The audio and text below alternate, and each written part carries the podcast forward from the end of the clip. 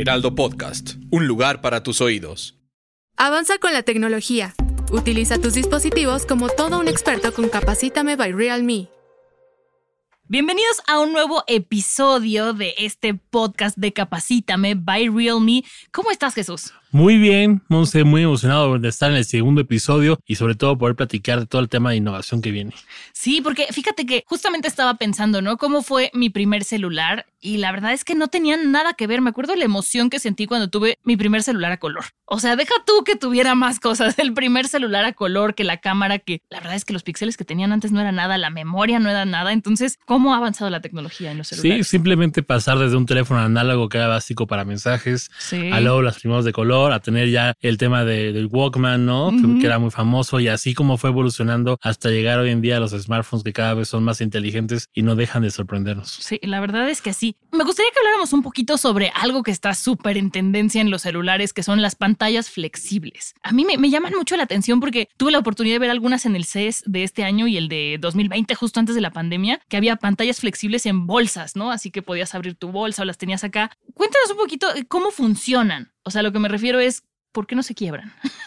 Pues básicamente tiene que ver con la tecnología. Estas tecnologías, pantallas flexibles, vienen incluso desde las televisiones. Tú te recordarás que las primeras televisiones que querían hacer mucho más delgadas, que pudieran eh, doblarse para llevarse a cualquier parte, fue como las primeras ideas que se retomaron para empezar a llevarle al usuario ese tipo de ideas, ¿no? La idea de tener una pantalla flexible tiene que ver mucho como el usuario actualmente quiere ser más multitask, ¿no? Hoy en día, el tener solo una pantalla con solo un poco de información ya no es suficiente. Hoy en día quieres a lo mejor tener en un lado las redes sociales, en otro lado el tema de a lo mejor una serie o trabajo. Entonces ya empieza a ser como un tema de productividad, un tema más de querer tener más opciones abiertas para poder tener diferentes usos al mismo tiempo. ¿Y por qué son tan innovadoras? En el sentido que si dices que ya vienen desde hace muchos años, ¿qué es por lo que se están haciendo más pequeñas? ¿Porque son más accesibles? porque Pues más bien por el tamaño, ¿no? Esta parte de poder tener la dualidad de tener una pantalla tradicional y luego poderla ampliar para tener mayor visibilidad, incluso para el tema de contenido. Como te decía, algunas, algunas pantallas flexibles que hemos visto en el mercado, puedes tener abiertas dos pantallas distintas en cada una de las pantallas, ya sea la frontal o la trasera cuando se expande, de manera que puedas tener como esa dualidad. Es mucho lo que la gente le, le está gustando y justo en esta parte pues tiene que ver con la mejor experiencia, ¿no? Hoy en día la gente trae el smartphone eh, en el bolsillo, pero también a veces no puedes cargar con todo, ¿no? Con la computadora, con la tablet, con el teléfono. Entonces imagínate que el teléfono vendría a ocupar ese lugar, que incluso tiempo atrás lo han comentado, ¿no? Hay gente que ha dicho que las laptops están por desaparecer porque los teléfonos van a volverse las computadoras, ¿no? Y eso sí ha venido cambiando mucho cómo la industria ha ido adaptando esta tecnología para poder meter en un smartphone toda tu vida, digamos, que no tengas que tener más dispositivos contigo, ¿no? Justo, y te iba a decir que las tablets podrían reemplazar a las laptops en, de alguna manera, pero un celular con una pantalla plegable justo es como una tablet, pero más chiquita porque la doblas, ¿no? Y entonces creo que eso es una ventaja para el usuario. Sí, la parte de poderla llevar a todas partes, que no te ocupe espacio y también poder realizar las tareas que necesitas en tu día a día es mucho de lo que ha generado, sobre todo en 2023, que es donde muchas marcas están apostando actualmente a generar productos de esta categoría. La gente ha empezado a adoptarlos de buena manera, más bien. Oye, y había muchas dudas sobre aquellos escépticos de la tecnología, ¿no? Que llega una, una cosa nueva y dicen, no, no va a funcionar. Se preguntan cuántos, cuántas dobladas, o sea, cuántas veces de abrir y cerrar aguanta una pantalla de esas. ¿Sabes más o menos? O, o sea, yo sé que lo someten a miles de pruebas. Sí, o sea, depende, depende de quién lo desarrolle. Digo, hay muchos rumores y la idea de no es hablar mal de nadie, pero realmente todavía siento que en ese sentido todavía falta mucho por desarrollar. Actualmente las pantallas, pues obviamente entre cada ciclo que doblas, obviamente, pues imagínate, si pasamos ocho horas en, el celular y, eso que no lo estamos doblando, lo estamos viendo cada rato, imagínate cuántas veces tendrías que desdoblar el teléfono para notificarte. Entonces, creo que ahí todavía no hay un número cierto de decir a lo mejor mil o seis mil o sesenta mil o un millón. Eh, básicamente dependerá mucho del uso que tú le des como usuario, ¿no? Cuántas veces las desdoblas o lo vuelves a doblar. Eso depende mucho. Y creo que en esa parte, creo que todos los, en la industria en general está trabajando en mejorar ese aspecto para poderle dar una mayor durabilidad. Creo que en el CES eh, mencionan, bueno, había muchas pantallas, incluso prototipos de pantallas que no eran solamente para smartphones, sino para otro tipo de, televisiones. que ya eran como mucho más decir, resistentes o mucho más elásticas en su forma de uso. Y creo que por ahí va lo que podríamos llegar a ver más, más adelante. Sí, yo vi una que se enrollaba como, como un mate de yoga Entonces no tenías la tele ahí puesta, era nada más una cajita y cuando la querías este, ver, salía así como se levantaba y luego se enrollaba otra vez, se metía en la cajita. Ay, a mí no sé si me gustaría que, eso. Sí, cada fabricante ha empezado a hacer como diferentes experimentos. Hay quienes hacen como eso que se enrollen, hay quienes hacen que se doble. Creo que como te digo, siguen todavía eh, innovando en la manera, cuál es la mejor manera que no tenga, no tengo tanto desgaste el teléfono para poderle dar al usuario esta confianza y de calidad, ¿no? Y que pueda tener un producto que le dure bastante tiempo, porque finalmente un smartphone es, una inversión, ¿no? Entonces hay que cuidar mucho ese detalle, pero sin embargo, las pantallas flexibles se están volviendo un, una tendencia que cada vez más gente está adoptando. Sí. Oye, y otra cosa que platicábamos la semana pasada, que me parece que es de las innovaciones más útiles para el usuario, más necesaria, es lo de la carga rápida. Porque antes tenías, o sea, casi que se tardaba lo mismo que le duraba la pila en cargar los celulares, ¿no? Y estoy hablando cuando eran los ladrillos de, de mis épocas. Ahorita ya cada vez se tardan menos. En promedio usamos el celular ocho horas, como decías, ¿no? en, en, un mal día o en un buen día, porque en un mal día que estamos todo el día en redes sociales podemos usarlo hasta más. Entonces, ¿qué implica la carga rápida para el usuario? Así como en datos más concretos. La carga rápida para el usuario lo que implica es tener la posibilidad de tener un día extra, por lo menos, de batería en corto tiempo. Hoy en día, al estar más tiempo conectados, como bien dices, a internet o incluso descargando documentos, o tomando fotografías, que es lo que más consume realmente, o videojuegos, eh, lo que la gente quiere es volverse a tener otro día más de uso, ¿no? O sea, que no tengan que esperar unas 3, 4 horas en volverse a cargar para tener un 20%, sino más bien la inmediatez en la que con pocos minutos puedes tener un día más y puedes seguir haciendo tus actividades sin tener que detener lo que necesitas yo me acuerdo antes, y seguramente todos recordáramos cuando teníamos los primeros celulares, y acababa la pila y te sentías así, ay, ahora cómo le va a marcar a mi mamá, ¿no? Ya no va a poder contactarme porque la pila me dura tres horas, ¿no? Y andabas buscando, pues, dónde conectarte, porque en aquel entonces nadie cargaba su cargador. Sí, ¿no? O sea, y creo que mucha gente todavía no carga su cargador, pero por lo menos hay más opciones, ya sea una carga inalámbrica o una carga rápida, ya con cualquier computadora te conectas tu USB y ya en poco tiempo tienes esta, esta carga. Y creo que por ahí va, ¿no? El tema del uso que le puedas dar y la inmediatez que la gente quiere de poder tener más batería para seguir usando su equipo. Hablando de la carga rápida que tienen ustedes en Realme, ¿cuánto tiempo se tarda en cargar y cuánto tiempo dura la carga que podemos tener? Pues mira, con el más reciente que fue la carga que platicábamos la vez pasada, que es la de 240, estás hablando que en tan solo nueve minutos tienes el 100%. Yo, eso, eso me parece así como imaginarme un millón de dólares en billetes de un dólar. no, no, no me lo puedo imaginar. O sea, es una rapidez que realmente, como te decía, en lo que te preparas hasta un huevo, eh, ya tienes una carga de un día completo y tienes una batería de 5000 mAh, que es básicamente dos días de uso. Entonces, imagínate, a ah, no tengo batería porque me la pasé viendo series o me la pasé jugando y pues nada más nueve minutos ya tengo dos días de uso. Entonces, realmente es la inmediatez con la que puedes tener la batería y además también la importancia de que este tipo de tecnología no solamente es cargar rápido el teléfono sino también proteger al usuario de un riesgo, de un accidente por la velocidad de la carga. En ese sentido, la carga que nosotros creamos eh, tiene un sistema antifuego para evitar que el dispositivo se incendie y también el número de ciclos que puede recibir la batería, que son más de 1800 ciclos de carga, permite eh, justo tener una batería que no se va a desgastar por la carga rápida y te va a dar mucho uso. Y aún así, aunque cumple los 1800 ciclos, vas a seguir teniendo la retención del 80% de la carga, que es muy bueno. O sea, realmente poder tener retener el 80% de carga después de cuántos años de uso es muy bueno. Y eso es algo que las baterías de antes y que ahora justo nosotros como marcas estamos mejorando la durabilidad también para que las baterías no se inflen. Porque antes te acuerdas que tú quitas la batería y se hacen los globos. En las laptops, ¿no? Que ya no servía el mouse y era porque la batería se había inflado. Sí. Oye, ¿y qué consejos podríamos darle a la audiencia, estoy pensando, para que la batería de su celular les dure más? Pensando en, por ejemplo, ¿no? Si tienes el Wi-Fi activo cuando estás en la calle, como el celular está constantemente buscando una antena, entonces consume más batería. Entonces, si no va a haber una antena cerca o vas a estar en un avión, mejor apagar el Wi-Fi, ¿no? Por ejemplo. Sí, generalmente el, buscar red de conectividad o incluso red con tu vías, con tu SIM, es lo que más consume. Sobre todo cuando hay gente que se va a lugares donde no hay señal, dices, ay, ¿por qué se me calentó el teléfono? ¿Por qué? Sí, y es porque justo está trabajando el teléfono constantemente en buscar señal. Esa es una cuestión. Entonces, si no van a ocupar el Wi-Fi, apáguenlo. También mucha gente tiene la costumbre de dejar encendido eh, la función del NFC que no ocupamos actualmente, no todos, ¿no? Entonces, también tener el NFC encendido o el Bluetooth sin tener conectado unos audífonos o algo más está aparte que por seguridad es mejor tenerlo siempre apagado, ¿no?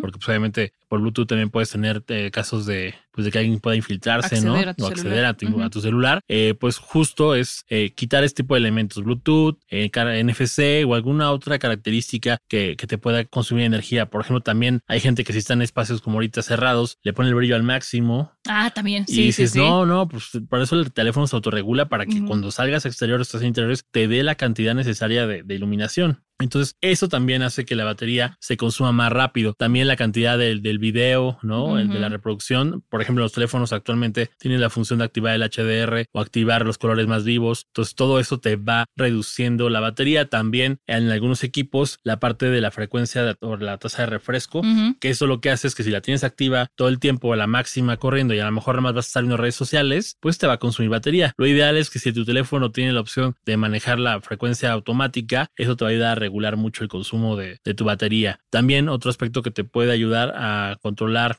mejor la retención de carga es que no hagas lo que todo el mundo generalmente hace. Te voy a dormir, dejo el teléfono conectado toda la noche. Entonces, a veces no todos los teléfonos tienen ese sistema de protección de carga que, que, corta la energía. Entonces, tú sigues dejando el teléfono cargado o incluso la mala maña de querer tener siempre el 100%, ¿no? Que dices, ah, ya tengo 80% de batería y lo voy a conectar. Porque siento que no me va a rendir, entonces ya tengo 80%, lo quiero cargar. Entonces, eso también afecta porque las, generalmente las baterías tienen memoria. Entonces, la memoria que puedan tener hace que cambie el ciclo de carga y entonces el teléfono empieza a retener menos. Lo ideal siempre es, si no tienes batería, es mejor que dejes que llegue al 15% y entonces vuelvas a cargar desde ahí. Completo. Sí. Para que, el, para que el teléfono siga manteniendo esa durabilidad. Porque obviamente sí te va a aguantar la durabilidad que dice el fabricante, pero vas a dañar más, más rápido el ciclo porque no estás permitiendo que tenga un ciclo completo. Sí, claro. Eso es otro problema. Sí, y también que no tenga que cerrar las eh, aplicaciones que tengan en segundo plano, que no se estén usando, porque aunque sintamos que no tenemos abierta eh, alguna aplicación, la del banco, por ejemplo, está ahí consumiendo batería. si no la vas a usar, mejor ciérrala, además por seguridad, sobre todo si es la del banco. O, por ejemplo, también la geolocalización. Ajá. también consume muchísimo eh, consumo energético. Digo, hay aplicaciones de seguridad actualmente donde permites tener que tu familia te esté monitoreando. Entonces, esas hay, hay una forma de configurarlo para que siempre corra en segundo plano y te mantenga vigente, pero solamente cuando abres o estés en movimiento. Entonces, también eso, la parte de geolocalización ayuda a también si lo desactivas a tener mejor batería. Ok. Oye, y una duda que tengo ya, la última del tema de las baterías, sobre todo con esto que tienen ustedes en Realme, con palitos y bolitas. ¿Cómo funciona o cómo hacen que cargue tan rápido? Pues es la tecnología, básicamente es una tecnología diseñada para que el teléfono tenga una mayor, pues digamos, pase mayor carga al dispositivo y todo tiene que ver también con el cargador. El cargador está diseñado especialmente para poder mantener esa carga sin que te explote y poder mandar la mayor cantidad de energía al teléfono, ¿no? Porque hay gente que decía, oye, pero es que a lo mejor si yo en México el voltaje es menor, no me va a dar la carga rápida, ¿no? Porque hay gente que ha preguntado, es que mejor varía, porque a lo mejor si me voy a España y en España tienen más voltaje, pues obviamente me va a funcionar la carga rápido. Pero en México a lo mejor tenemos menos guataje, entonces no me va a dar lo mismo. Realmente lo que hace que tengas la, fuerza para mandar la carga es el cargador. Ok. Y obviamente el teléfono que está diseñado para recibir esa carga. Porque también otra cosa que a lo mejor pasa mucho, Monse, es que a veces la gente tiende a ocupar cargadores que no son diseñados para el teléfono. Y ahí también le estás dando en la torre. Porque, por ejemplo, si mi teléfono no admite carga rápida y yo le meto un cargador de 240, vas a cocinarlo. Sí, sí, sí, sí, porque le estás mandando más de lo que puede recibir. Exactamente. Entonces no hagan eso. O sea, preferentemente, quieres cargarlo, es mejor utilizar la carga USB, que tampoco es tan recomendable, porque obviamente los puertos USB de las computadoras no tienen el bataje necesario, para pasar la energía, pero bueno, te puede ayudar a tener una mejor carga a que si le pones un cargador que no está diseñado para tu teléfono. Sí, ese es un súper tip, ¿no? Sobre todo cuando a veces caemos en la desesperación y compramos estos cargadores genéricos. si es por una ocasión, yo diría que no lo hagan, pero si es la única, ok, pero después no se acostumbren a que se, ah, ya es mi cargador de emergencias o ay, es de colorcito, me gustó más. No, señores. Lo comentaba el episodio pasado, para mí lo más importante siempre es batería y cámara. Entonces vámonos con la, parte de la cámara. Hablando de megapíxeles, igual, con, con manzanitas. ¿Qué tan importantes son para la resolución de la foto? Mira, el megapíxel, y aquí es un mito que la gente tiende a, a, repetir mucho. Cuando la gente elige un teléfono, dice, ay, es que tiene muchos megapíxeles, entonces tiene una gran cámara. O sea, sí ayuda, pero ayuda en el sentido de que cuando tú amplíes la fotografía, si la vas a imprimir para hacer un póster o un espectacular en la calle, obviamente los píxeles te van a ayudar a tener el mayor detalle. Ajá. Pero en la vida real, para tus redes sociales, eso no va a afectar, porque obviamente cuando tú lo subas a redes, la fotografía se va a comprimir. Entonces, lo que realmente importa para tener una buena cámara, más allá de los píxeles que son buenos, no lo vamos a decir que no, es el sensor. Ok. Tener un sensor que sea óptimo quiere decir que el sensor entre más grande sea, más cantidad de luz va a permitir que entre en la fotografía y por tanto vas a tener mejor color, mejor detalle, mejor iluminación y vas a tener una fotografía mucho más bonita, ¿no? Entonces, siempre que elijan una cámara, puede ser una cámara de 50 megapíxeles, pero si tiene un sensor fotográfico, eso te va a ayudar muchísimo porque como funcionan los sensores, que a lo mejor aquí me va a ver muy técnico, pero lo va a hacer como esto con manzanitas y bolitas, es que los sensores tienen como varios píxeles, se le llama pixel binding, ¿no? En, en, el argot, que son como varios, como si tú pusieras varios cuadritos en un espacio y de repente juntas varios cuadritos y se hace un cuadro grande. Entonces ese cuadro grande se hacen cuatro más grandes y esos cuatro más grandes permiten que tú tengas una mejor fotografía. Normalmente cuando tú tienes un solo cuadrito, pues obviamente es como si le metieras un rayito de luz, entonces no te va a tomar la fotografía que necesitas, pero en tener cuadros más grandes hacen que el sensor tenga mayor obturación, mayor apertura y puedas tener una mejor fotografía, que ya combinado Claro. Con el número de píxeles, pues obviamente ya tienes una super imagen de definición. Entonces es importante porque a veces dice la gente, entre más cámaras tenga mi teléfono, es mejor, porque si tiene tres cámaras, no, hombre, estoy del otro lado. Y no, realmente puedes tener dos cámaras, pero esas dos cámaras te dan lo que necesitas para tener una buena foto. Es más que suficiente, porque a veces la gente dice, no es que quiero el telefoto, pero siendo sincero, realmente, ¿cuántas veces usas o haces un zoom para tomar una fotografía? Sí, o también cuando me dicen, no, es que el nuevo celular este, de tal marca tiene modo cine y vas a grabar a tu perrito comiendo o vas a hacer una película, ¿no? También hay que ser. A menos que te dediques a crear contenido y digas, quiero tener, pero aún así las plataformas te comprimen mucho la, la, imagen, ¿no? Entonces tampoco es como que le puedas aprovechar tanto ese nivel de detalle que digo, funciona a lo mejor como tú dices, si quieres hacer una fotografía más profesional o te dedicas a lo mejor, el, eh, grabas videos para crear contenidos, obviamente te va a ayudar muchísimo. Pero si es un usuario promedio que nada más quieres tomar una foto amateur, pues no necesitas tampoco pensar en tantas esas características. Puedes tener una cámara básica con un buen sensor, con un buen número de pixelaje y vas a tener buenas fotografías. Entonces no es tanto el pixel, los megapíxeles, sino el sensor. El sensor es, la el consejo para, para los que nos están escuchando. Oye, y ¿Qué es el modo HDR? ¿Cómo funciona el, o qué beneficia? el modo HDR lo que viene a ser es como aumentar el, la cantidad de como de frames que puede tener la fotografía para dar un mayor detalle, mayor definición a la hora de tomar fotografías. Es como una especie de algoritmo que te va a ayudar a tener mejor definición, mayor detalle de las fotos y entonces vas a tener mejor uso de la apertura que te puede dar el lente para tener una foto mucho más detallada. Básicamente es como ayudarte de manera artificial a tener mejores fotografías que ya combinado con el modo RAW, que es como justamente como liberar todos los píxeles de una imagen, vas a poder tener como una mejor fotografía. Pero básicamente es un aspecto importar. También existen diferentes sensores, que es importante mencionarlo. No solamente el sensor para tener mejores fotografías en condiciones de poca luz, también hay sensores para lentes eh, que quieran tener mayor apertura o como es un telefoto. Entonces, dependiendo lo que quieras hacer, hay un sensor eh, diseñado para, para ese tipo de uso. Pero, como te repito, si eres un, usado, un usuario tradicional que quieres una foto amateur, no necesitas más, más que un sensor tradicional que te permite tener buenas fotografías en cualquier condición de luz. Claro, ¿y cómo influye la inteligencia artificial en nuestras fotos? Muchísimo. La inteligencia artificial lo que puede llegar a hacer, Monse, es que puede tomar, sin que tú te des cuenta, como varias fotos. O sea, digamos, yo ahorita quiero tomar una foto a Rodrigo y en eso yo lo estoy enfocando, pero ya la inteligencia artificial, desde que estoy enfocando a Rodrigo, ya va analizando, capturando, imágenes sin que tú me dé cuenta. Cuando yo doy clic, en automático hace como una ráfaga interna y selecciona cuál es la mejor fotografía. Entonces te ayuda a decir, mira, de estas como que tomé, digamos, de manera interna que tú no te das cuenta, esta es la que mejor se ve. Incluso hay teléfonos que tienen un poco más de innovación en ese sentido, que te permite incluso hasta como regresarte en el pasado. Sí, sí, sí. Y poder seleccionar la foto donde a lo mejor si es una foto grupal y dices, ay, no salió, se, se murió alguien, ah, te regresas tantito y ahí estaba bien, ahí la puedes capturar. Digo, hay de todo, ¿no? Pero básicamente el sensor o el algoritmo más bien te ayuda a, mejorar con inteligencia la mejor fotografía. Te ayuda a componer la foto sin que seas un experto. Claro. Y la semana pasada tocamos un poco el tema de que con un buen celular, con una buena cámara, con un buen sensor, podemos tomar fotografías casi como con una cámara profesional. Esto se hace con la inteligencia artificial que ya trae por default la cámara de un celular, por ejemplo, en este caso un Realme, o tienes que meterte y modificarle color y cosas así. o depende de la foto. No, pues mira, depende. La, la, la, realidad es que en el caso de Realme siempre incorpora diferentes modos que te ayudan a mejorar la fotografía si no eres un experto.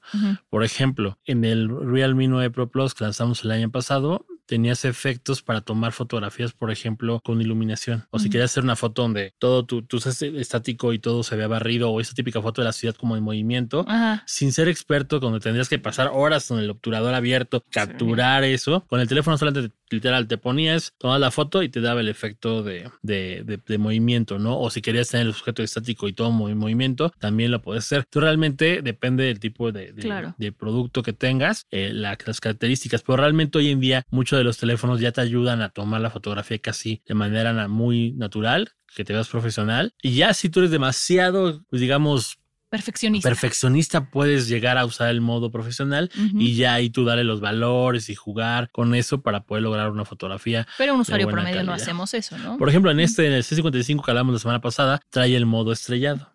Si tú quieres tomar las estrellas, solamente pones tu, tu tripié, seleccionas el modo estrellado, apuntas al cielo y va a capturar las estrellas. Ese me parece que está súper bonito. Digo, no es algo que vayamos a irle a tomar fotos todos los fines de semana a las estrellas, pero cuando estemos un fin de semana fuera en Cuernavaca, dices, mira qué bonito y puedes aprovecharlo, ¿no? Y que no te, te estorbe la luz de repente, ¿no? Los contrastes. Ya dijimos qué cosas innovadoras nos gustan, pero ahora que nos que nos sirvan pensando en el día a día, ¿no? Como cuidar el sueño o cuidar la vista, lo que hablabas de bajarle o subirle el brillo a la pantalla. ¿Qué características debe tener un celular para saber que nos va a cuidar el sueño y los ojos? Primero, tener en cuenta el tipo de pantalla y el tipo de funciones que tengan para el cuidado ocular. Digo, ya generalmente la industria casi la mayor parte está incluyendo esta parte del cuidado ocular, que muchos siguen teniendo la tecnología a lo mejor de hacerse como la luz amarilla, que no te lastime tanto, cambia como el tono de luz para darte una luz en vez de fría, una luz cálida, y eso ayuda a mitigar un poco el dolor que te puede ocasionar en los ojos después de estar expuesto a la pantalla tantas horas, ¿no? En el caso de, de nosotros, generalmente tenemos una tecnología de, de, luz azul, con lo cual disminuye el impacto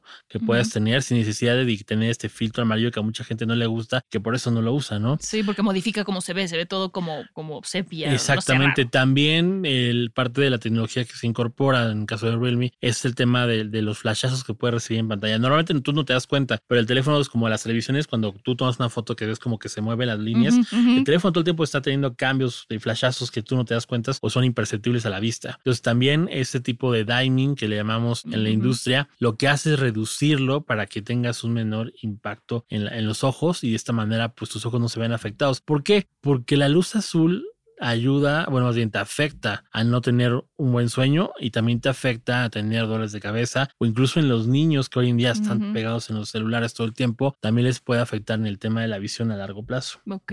Entonces, eso tiene que ver por, por, la regulación de la luz azul, además de que también te genera la postura, mala postura y todas esas cuestiones. sí, sí, ya me que, también se derechita. Sí, que como gente te dice que eras zombies digitales, ¿no? Pero no es culpa del dispositivo, más bien es culpa de los hábitos de uso que le damos nosotros al celular y también que no cuidamos, o como te decía, a veces, a veces el contenido, estás en la noche acostado en la cama, le subes todo el brillo, pues te estás metiendo una cantidad de luz en los ojos que obviamente va a dañar tu vista a, a, largo plazo, y más si pasas en la pantalla más de tres horas en la noche, ¿no? Claro, te va a dar el vampirazo, y a propósito de vampirazos, ¿qué es el vamping? El vamping justo es un trastorno en el sueño ocasionado por la luz azul. Esta manía que creo que todos tenemos o lo hemos hecho alguna vez, de que ya te vas a dormir y dices, bueno, voy a ver tantito el celular, voy a ver que hay en TikTok, voy a ver una serie, voy a ver YouTube, lo que sea, shopping, ¿no? Y de, y de, algo, hago shopping, exactamente. Y de algo que puede haber sido de 10 minutos, también te das una hora, dos, tres horas, cuatro horas, cinco horas. Cuando te das cuenta, ya son las 3, 4 de la mañana. ¿Qué pasa? El vamping justo generado por la luz azul, los expertos dicen que cuando tú te expones a cualquier tipo de iluminación, ya sea incluso una televisión o una pantalla de un teléfono, la luz que emiten te hace que te retrase el sueño hasta dos horas. Por eso dicen que dejes de usar los celulares dos horas antes, ¿no? Si te vas a dormir a las 11 y sigues viendo TikTok, te vas a hasta la 1 de la mañana para te dieron las 3. Y te dieron las 3. Entonces, básicamente, el vamping es justo la manera en cómo te afecta el sueño y te crea un vampirismo, ¿no? Entonces llegas todo el día con la cabeza como si estuvieras crudo y dices, ay, no, es que me siento mal. Pues sí, claro, pues no dormiste bien. Entonces, lo que hacemos es incorporar tecnología que te ayude a cuidarte del vamping. Por ejemplo, el modo Zen de Realme lo que hace es poder elegir desde diferentes canciones de relajación o tonos para que tú puedas desconectarte y elegir entre cero, entre después le pones desde cinco minutos hasta dos horas para, para bloquear el teléfono, de manera que no puedas ni siquiera ver ni series, ni redes, nada. Lo único que sí te permite por tema de seguridad es poder acceder a, llamadas de emergencia o mensajes, porque obviamente imagínate lo que Una emergencia, sí. ¿No? ¿Qué haces, no? Entonces, solamente a eso, pero todo lo demás se queda bloqueado. No, incluso si quieres prender el teléfono, te pone un mensaje de, oye, este, relájate, haz otra cosa, lee un libro. Se da también como tips, ¿no? Entonces, eso lo puedes hacer personalmente o si tienes a un familiar, le puedes decir, oye, pues súmate y lo puedes invitar y bajar la aplicación también para el teléfono o si tiene otro Realme, pues hacerlo en pareja, ¿no? Ah, ok. Entonces puedes hacer como este, este como grupo de, de, modo Zen, además de que también puedes hacer como bloqueos o logros personales. Te pone como medallitas de reto Zen de 5 minutos, reto Zen de un día, de o 24 horas, ¿no? De, de, no usar el teléfono todas las noches, o cuántos días, pues 7 días continuos de tener el modo Zen, ¿no? Entonces ya vas generando un hábito y eso te va a ayudar también a mejorar la condición de luz. También otro aspecto es la cápsula de sueño. Ok. La cápsula de sueño es diferente al modo Zen, porque la gente ya, pues es lo mismo. No, la cápsula de sueño es básicamente qué aplicaciones me molestan o me interrumpen, que no quiero poner acceso a ellas. Ah, no quiero que me escriban por WhatsApp porque también pasa luego que estás dormido, de repente le plin, sí, el jefe. No, que ni vibre ni suene el celular en la noche. O el familiar, o el amigo, o el novio, o la amiga, lo que sea. El exnovio. O sea, puedes aplicar la cápsula de sueño y la cápsula de sueño lo que va a hacer es bloquear las notificaciones de esa o esa aplicación como tal. Entonces también puedes tener mejores condiciones donde pues a través de bloquear aplicaciones puedas tener mejor bienestar digital. Además de las que normalmente Google te ayuda también a bloquear. En el caso de Realme tenemos la cápsula de sueño, tenemos el modo Zen y también si quieres usar aparte la, de bienestar digital de Google también es bastante buena. Lo que me gusta mucho de este tema es que a pesar de que es una marca que vende celulares, no quieren hacernos adictos a los celulares, ¿sabes? O sea, pensar en el bienestar digital, creo que eso es algo muy importante que todos tenemos que empezar a hacer por nosotros. Y si nuestro celular tiene esas cosas como incluidas, siento que es algo que se, se, agradece, porque entonces ya está ahí, ya ni siquiera tienes que hacer el esfuerzo de buscar cuál me gusta, ya esa la tienes ahí por default. Hablando de seguridad, tienen ustedes algo que es para la protección de la intimidad, ¿cierto? Sí, tenemos con la nueva capa de personalización, incluimos lo que es la, la parte de seguridad. Eh, ahí tenemos diferentes funciones. Una es, por ejemplo, cuando quieres mandar una imagen con información clasificada, por así decirlo, lo que permite hacer es que puedas poner un blur en la imagen, ¿no? Que se llama pixel blur, para que no se vea la información que tú quieres mandar de manera que protejas tu, tu, información. También tenemos una caja segura o cajón seguro donde tú puedes meter todas esas aplicaciones que quieres que la gente no vea o tenga acceso, incluso archivos, fotografías que puedes ponerle un código de patrón o diferentes códigos o huella, lo que quieras para blindarlo, de manera que la gente no sepa que lo tienes oculto y si lo encuentran no puedan desbloquearlo. Eso es importante. También puedes agregar cuentas de usuario como si fuera una computadora. Es decir, yo contigo, me que en el celular, vas a una llamada y a lo mejor tú quieres chismear que tengo. Yo cambio la sesión y cuando tú lo abras vas a tener una sesión limpia que vas a poder usar para la llamada. Como en una computadora. Ajá. Y la gente no va a poder ver ni tus fotos, no va a poder ver ni tus aplicaciones de redes sociales, ni el banco. Entonces también es importante mencionarlo. Y también algo importante que creo que lo platicamos la vez pasada, cuando te roban el celular. Ajá, esa. Tienes la parte de la configuración de poder bloquear el teléfono para que no, no puedan apagarlo. Porque normalmente los ladrones ahora roban el teléfono, lo, apagan. y ya no lo puedes encontrar. Entonces con esto, pues ya no pueden apagarlo. Entonces hasta que se consuma la batería van a poder hacer algo. Pero mientras tanto, tú puedes rastrearlo, puedes bloquearlo o darte tiempo de hacer el, borrado remoto, ¿no?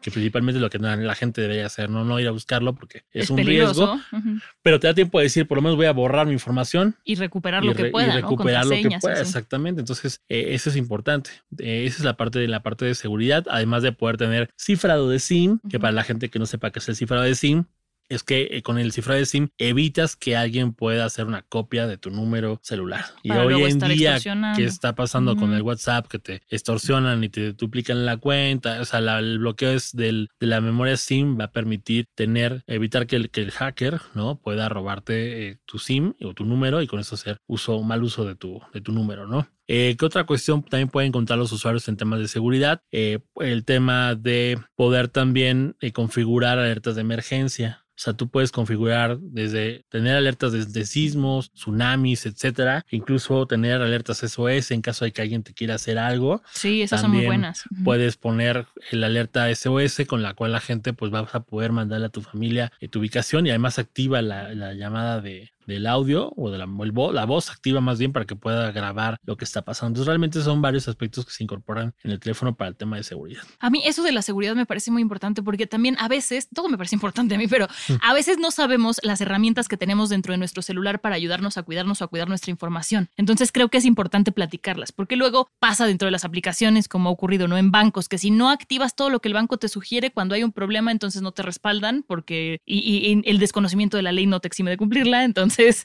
se vuelve ahí un tema complicado. Para eso les estamos platicando todo esto. ¿Cómo ha avanzado la tecnología, Jesús? O sea, ahorita que dijiste el celular de Walkman, me quedé pensando los pasos agigantados que se ha dado. A mí me robaron un celular de Walkman, por eso me acordé ahorita de todas las fotos que perdí, que no pude recuperar porque la vida era muy diferente. Y la verdad es que me parece maravilloso lo que están haciendo ahorita. No sé si quieras agregar algo más que te haya faltado decirle a la gente que nos escuche. Digo, la verdad es que hay mucha información que puede ser con el teléfono, por eso parte de lo que buscamos con este podcast es tratar de informar a la gente cosas que no saben que pueden hacer con un celular.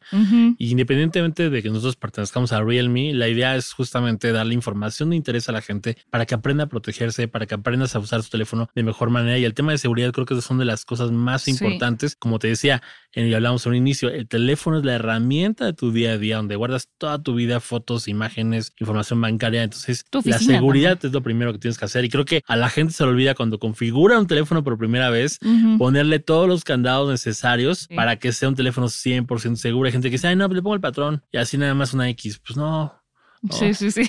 O 00000, ¿no? Exacto. Entonces hay muchos aspectos de seguridad que, que hay que tener en cuenta, pero que el teléfono te lo ayuda a hacer de una manera muy fácil, sin necesidad de ser un experto y que eso te va a ayudar a tener mejor control de tu equipo y estar seguro aunque te lo roben.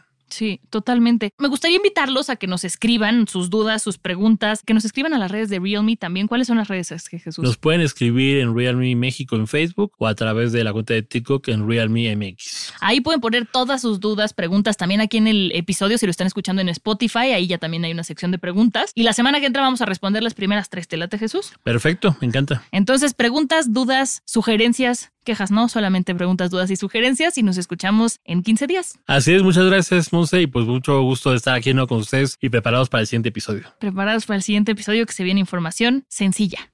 Ahora ya lo sabes, empodera tu vida con el conocimiento en tecnología.